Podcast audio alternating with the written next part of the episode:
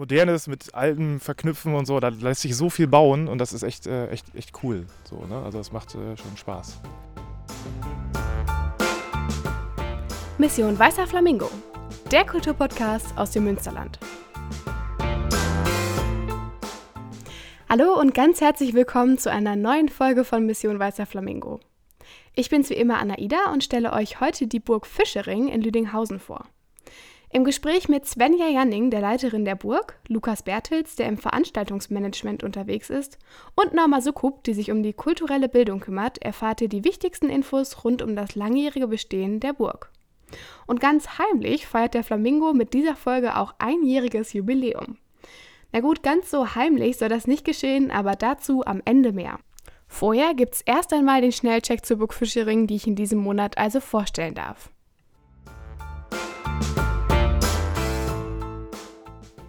Die Burg Fischering wurde vermutlich vor dem 12. Jahrhundert errichtet, aber erst 1271 urkündlich erwähnt und feiert damit in diesem Jahr 750-jähriges Bestehen.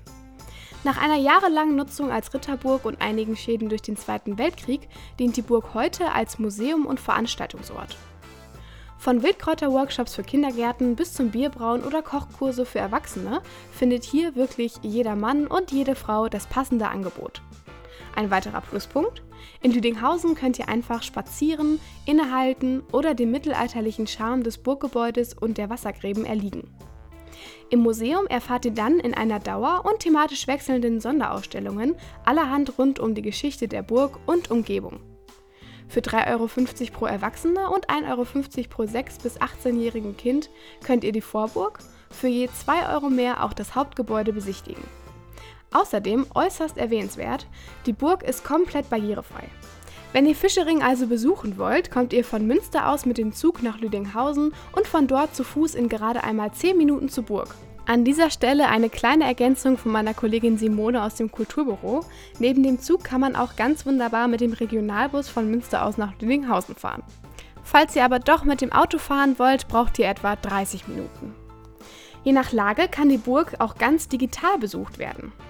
Dafür wurde die Dauerausstellung, die Freier von Stein Ausstellung und für das perfekte Allround-Paket sogar die Burganlage in einem 360-Grad-Rundgang virtuell erlebbar gemacht.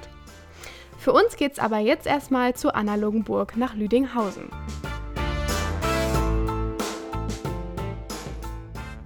Dort angekommen wird man meiner Meinung nach von einem sehr romantischen Ambiente überrascht. Auf dem Weg zur Burg durch das Steintor lässt man nicht nur wunderschöne Wiesen links und rechts liegen, die im Sommer auch mal als Open-Air-Kino umfunktioniert werden. Nein, die Burg ist außerdem umgeben von Wassergräben. Fischering gehört nämlich zu den sogenannten Wasserburgen. Nun besticht diese kulturelle Einrichtung aber natürlich nicht nur durch ihre Außenanlage, sondern besonders mit ihrem Programm. Die Burg Fischering widmet sich nämlich den drei Sparten Kunst, Kultur und kulturelle Bildung. Um euch die genauer vorstellen zu können, hatte ich das Glück, gleich mit drei Angestellten der Burg bzw. des Kreises Coesfeld zu sprechen. Beginnen wir mit allgemeinen Daten rund um die Burg, ihrer Entstehung und dem kulturellen Angebot. Dafür habe ich mit Svenja Janning gesprochen. Svenja Janning ist seit 2016 Kulturreferentin des Kreises Coesfeld und leitet seit 2018 die Burg Fischering. Bevor wir über das allgemeine Programm der Burg und die Hintergrundgeschichte geredet haben, hat mir Svenja zum Anfang erklärt, welche Aufgaben sie als Leiterin so erledigt. Also natürlich, ähm, ich sag mal, alles im Blick halten, ähm, die verschiedenen Projekte auch leiten und ähm, lenken. Daneben bin ich hauptverantwortlich für die Organisation unserer Sonderausstellungen in beiden Burgen, für die Organisation des Rahmenprogramms, ich sag mal, die großen Überblickssachen auch wie ähm, ja, ähm, überregionale Projekte, regionale Projekte wie Münsterland Festival, ähm, Soundseeing sind wir jetzt dabei ähm, und ähm, vor allen Dingen auch Netzwerken, ja, Kooperationen gewinnen, dass wir halt auch schöne Projekte in Zukunft realisieren können, Fördermittelakquise, ja, sowas. Svenja Janning ist also unter anderem auch für den Bereich der Kunst und Kultur zuständig. Die könnt ihr in der Vorburg im Eingangsbereich des Burggeländes erkunden. Und was kann man dort für Ausstellungen erwarten? Also wir haben tatsächlich der, die Dauerausstellung in der Hauptburg hat ja einen kulturhistorischen Schwerpunkt und wir haben gesagt, dass wir hier in der Vorburg, ähm, ja, sage ich mal, die ganze Bandbreite, was Kultur darstellen kann, ausstellen wollen. Das können ebenso kulturgeschichtliche Ausstellung sein wie jetzt die vergangene über die Person des Freiherrn vom Stein, also eine Person aus dem 19. Jahrhundert. Das kann aber auch sein, ähm, ähm, ja, wie jetzt hier zeitgenössische Kunst ähm, mit riesigen tollen Formaten. Ähm, wir haben auch ähm, Verkaufsausstellungen zum Jahresende immer die Art Fischering und ähm, sind eigentlich dann wirklich für alles offen, sag ich mal. auch schöne Kooperationen wollen wir hier zeigen. Von daher dreimal im Jahr zeigen wir die Ausstellung hier und haben, denke ich, einen tollen Querschnitt. Jetzt sind gerade schon die Worte kulturhistorischer Schwerpunkt und Hauptburg gefallen. Gemeint ist damit die Dauerausstellung in der Hauptburg, die es sich zur Aufgabe gemacht hat, über den Hintergrund der Burg und die Vernetzung zu anderen Burgen im Umfeld zu informieren. Um euch einen kleinen Einblick in die bewegte Geschichte des Ortes zu geben, hat Svenja Janning ein bisschen in die Historie eingeführt. Ja, also die Burg Fischering ist tatsächlich die eine der einzigen Burgen, die komplett in der Hand der Familie Drosse zu Fischering gehört bis heute. Ähm, das heißt, sie hat nie die Seite gewechselt, ist nie in andere Hände gekommen, ist also der Stammsitz der Familie. Und in dem Zuge wurde sie im Prinzip seit 400 Jahren nicht mehr umgebaut. Das heißt, sie ist seit der Zeit der Renaissance so geblieben, wie sie uns heute erscheint, nämlich sehr, sehr eigentümlich, mittelalterlich, sage ich mal. Also es ist eine ganz typische Ritterburg, wie man sie sich vielleicht vorstellen kann, noch mit Wasser drumherum. Das macht sie so einzigartig. Und sie ist tatsächlich in diesen 750 Jahren ja, Schauplatz der, ihrer, der Geschichte ihrer Bewohner geworden. Also einmal hat die Burg ganz doll gebrannt, nämlich 1521, ähm, und wurde dann auch wieder aufgebaut, ähm, so wie wir sie eben heute sehen. Ähm, das muss ziemlich tiefreifend gewesen sein, weil auch die Archivalien aus der Zeit im Prinzip fast davor verloren sind. Aber ansonsten waren es relativ friedliche Zeiten in dem Sinne, dass die Burg nicht belagert wurde. Ähm, einmal im Dreißigjährigen Krieg kamen die Hessen vorbei, haben aber nicht großartig was zerstört, so wie wir es äh, sehen können. Ähm, ja, und ansonsten war sie vor allen Dingen eben ein Machtzentrum. Das heißt, von hier aus regierte die ähm, Familie ihre Besitztümer, ähm, versuchte die, die, Macht auszubauen, strategische Heiraten zu schließen, ähm, möglichst große Positionen im, im Fürstbistum Münster einzunehmen ähm, ja, und verwaltete eben auch die Ländereien. Wenn ihr also mehr über die genaueren Infos der Geschichte wissen wollt, kann ich euch die Dauerausstellung des Hauses wärmstens empfehlen. Ich durfte selber einmal durchhuschen und war wirklich positiv überrascht. Die Ausstellung wurde 2018 überarbeitet und hat einige mediale und interaktive Updates bekommen. Ihr könnt unter anderem Selfies in mittelalterlichem Stil schießen. Mehr möchte ich noch gar nicht verraten, lasst euch lieber selbst vor Ort überraschen. In Lüdinghausen erwartet euch nämlich ein rundum sorglos Paket. Also ich glaube tatsächlich, es ist, ähm, sind viel, einige Punkte, die zusammenkommen und einfach ein tolles Gesamtensemble ähm, bilden. Das ist zum einen natürlich die wunderbare Landschaft, die uns umgibt. Also man kann hier herrlich äh, wandern und ähm, die Natur beobachten.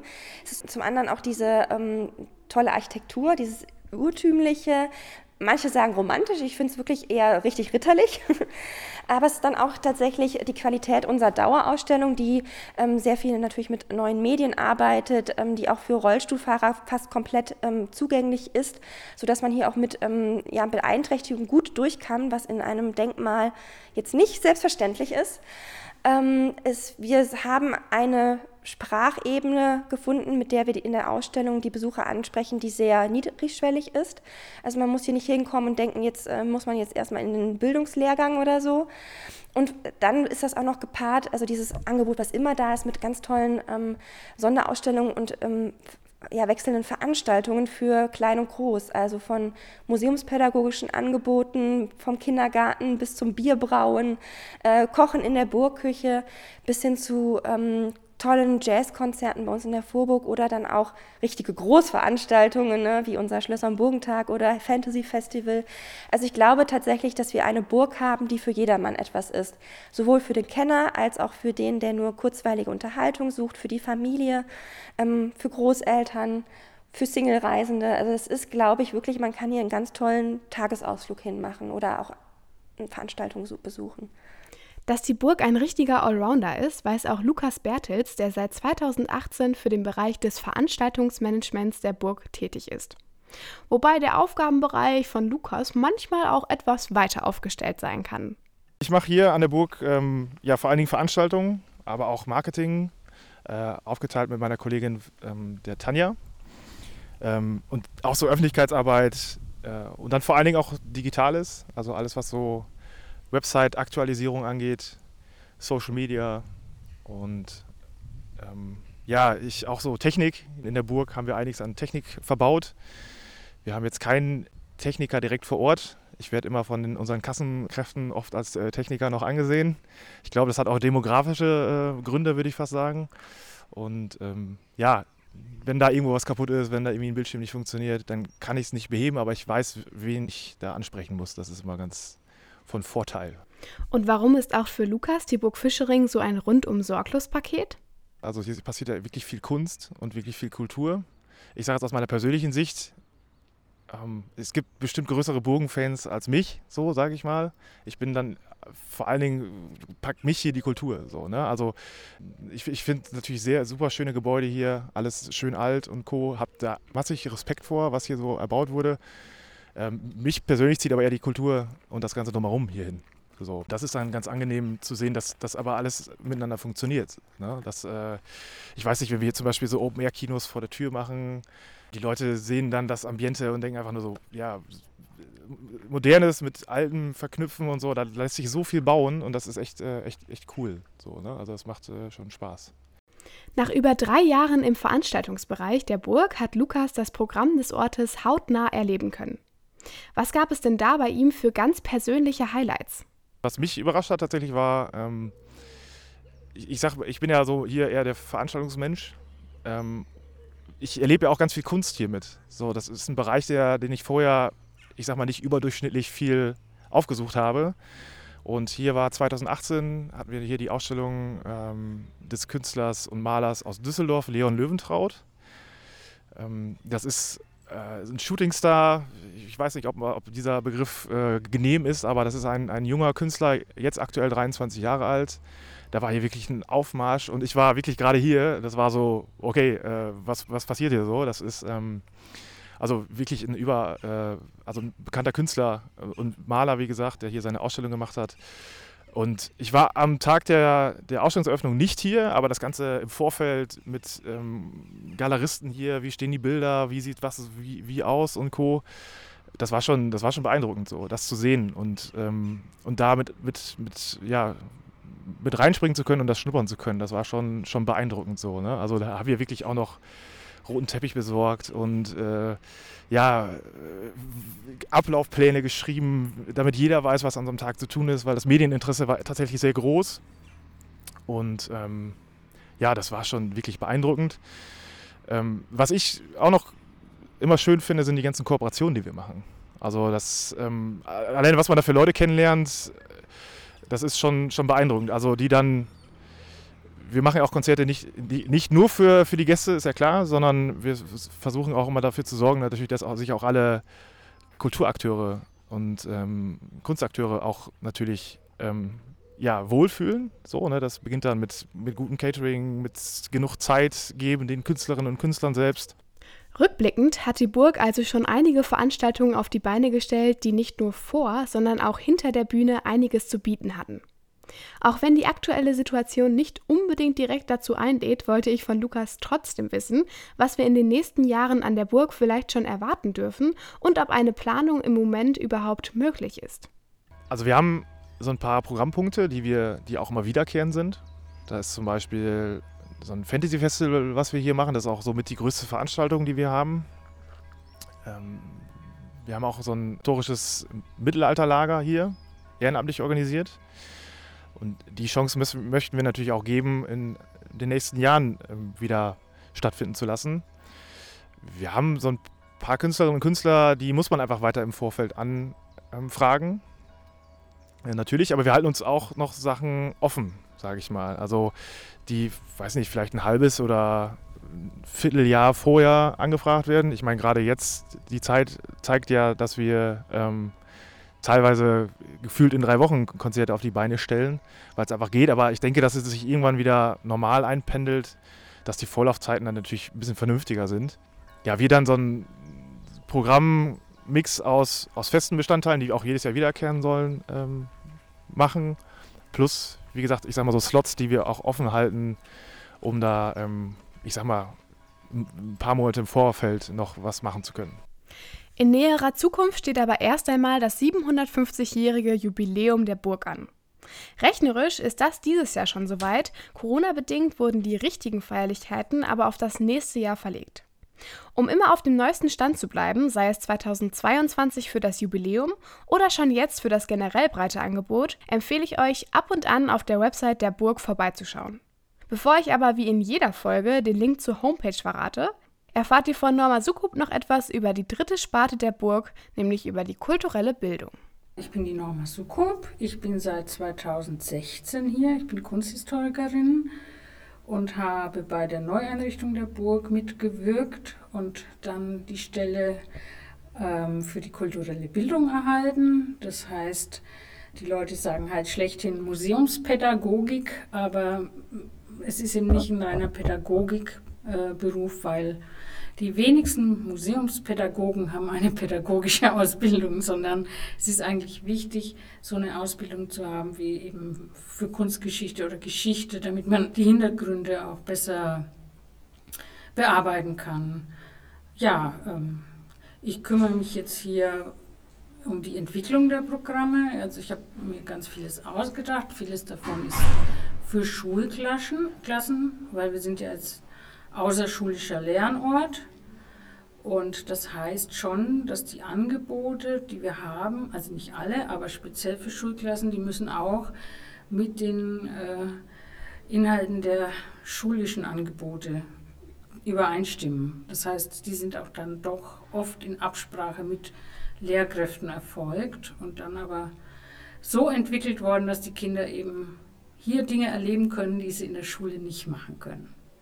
Ein wichtiges Augenmerk wird also besonders auf den außerschulischen Bereich gelegt. Aber was bedeutet außerschulisch eigentlich genau? Also jetzt speziell zum außerschulischen Lernort gibt es zwei Programme, die ganz genau einhaken. Das ist für die dritte, vierte Klasse das Thema Ritter und Burgen, denn das wird da im Unterricht behandelt. Und hier wird es dann praktisch gemacht, also die Kinder machen eine Ausbildung vom Pagen zum Knappen zum Ritter oder sie sitzen in der Burgküche und lernen, wie man Feuer mit Feuersteinen und Funkenschlägern macht oder wie die Adeligen und die äh, einfachen Leute gegessen haben oder die Tische gedeckt wurden. Also sowas eben, das ist das, wie hat man hier gelebt. Und äh, dann gibt es für die siebte Klasse ein Programm zum Thema Ständegesellschaft, denn da geht es dann bei den höheren Schulen ums Feudalsystem ja, das wird aber hier auch praktisch mit einem Rollenspiel zum Beispiel gemacht, wobei die Schülerinnen und Schüler dann in die verschiedenen Rollen der Bewohner und Bewohnerinnen schlüpfen, die hier an der Burg waren. Und die Inhalte haben wir tatsächlich aus alten Akten entnommen. Zum Beispiel sowas wie dass es mal, dass ein Rattenfänger bestellt werden musste, weil die Ratten die Betten zerbissen haben oder sowas. Und das kann man natürlich alles schön zu Geschichten basteln. Kulturelle Bildung heißt in Lüdinghausen aber nicht nur in Verbindung mit Schule und vor allem nicht nur für ein bestimmtes Alter. Hier bekommt jede Altersstufe einen ganz besonderen Einblick in die Welt einer Burg. Wir machen auch Kochen in der Burgküche, also das ist für Erwachsene oder Bierbrauen ab und zu. Oder es gibt, äh, wenn Corona jetzt ist äh, wieder erlaubt, den Großeltern-Enkeltag. Das ist einfach ein gemeinsames Erleben mit wirklich nur Großeltern und ihren Enkelkindern, äh, die hier Kaffee trinken, Geschichten äh, erzählt bekommen, ähm, ja, Spiele spielen. Oder es gibt sowas wie zum Beispiel historische Kinderspiele, die kann man je nach Wetterlage draußen und drinnen machen. Das ist auch sowas für die ganze Familie da muss man halt immer gucken. Also mir ist es wichtig für alle Altersgruppen, also vom Kindergarten angefangen bis hin zu den Senioren, was zu finden, wo alle einfach auch Spaß haben und dann sagen, ja, das äh, interessiert uns, da kommen wir wieder und einfach einen schönen Nachmittag haben oder einen schönen Tag.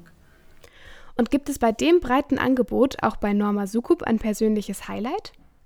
Mir liegen zwar alle Programme, die ich selbst entwickelt habe, sehr am Herzen, ja, ich mache die alle gerne, aber total gerne mache ich wirklich historische Kinderspiele, weil ich da eben äh, festgestellt habe, dass ich alle Altersgruppen erreiche und dann sowas erleben kann wie dass eine Großmutter mit 80 Jahren sagt, ach, das haben wir als Kinder gespielt. Und dann sagt, sagt sie das zu ihrem Enkelkind und die Tochter dazwischen ist auch noch da und alle probieren so ein Spiel, das man auf dem Markt nicht mehr kaufen kann und, und haben da einen unheimlichen Spaß. Und das ist das, was mir immer dann so gut gefällt, wenn, wenn ich denke, oh, du hast die ganze Familie erwischt und alle haben Spaß. Also insofern, ich bin ja gar nicht so dass es unbedingt kunsthistorisch sein muss, ja, obwohl ich Kunsthistorikerin bin.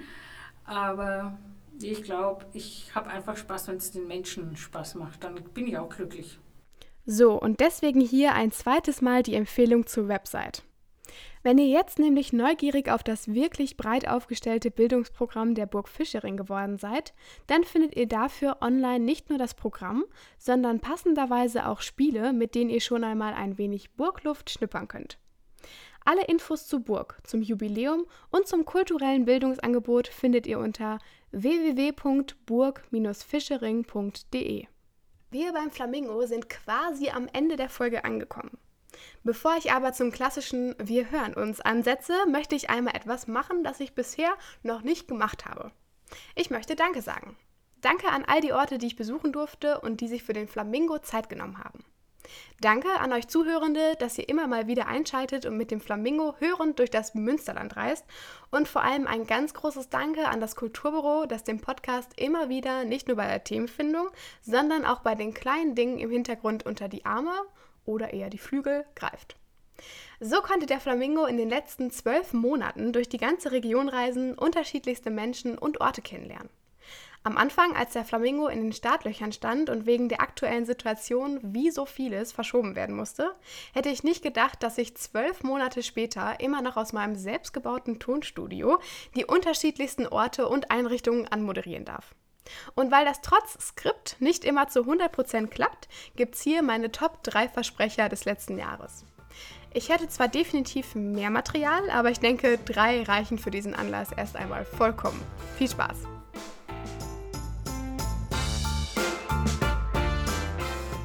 Für 3,50 Euro pro Erwachsenem und 1,50 Euro pro 6- bis 80-jährigem 80-jährigen Kind. Bisschen jung.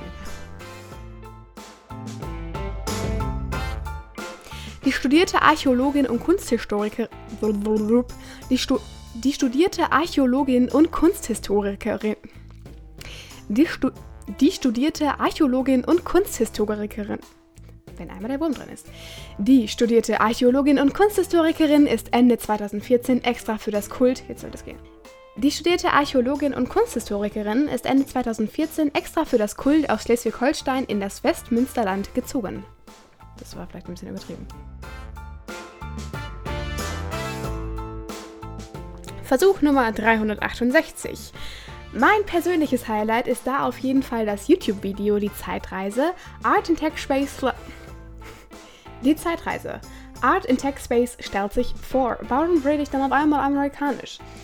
Mein persönliches Highlight ist auf jeden Fall dabei das YouTube-Video Die Zeitreise. Art in Tech Space stellt sich vor. Art in Tech. So schwierig.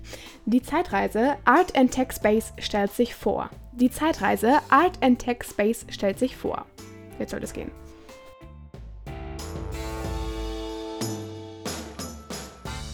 Und damit alles Liebe von mir und dem Flamingo. Im August geht's hier wieder weiter. Bis dahin, wir hören uns.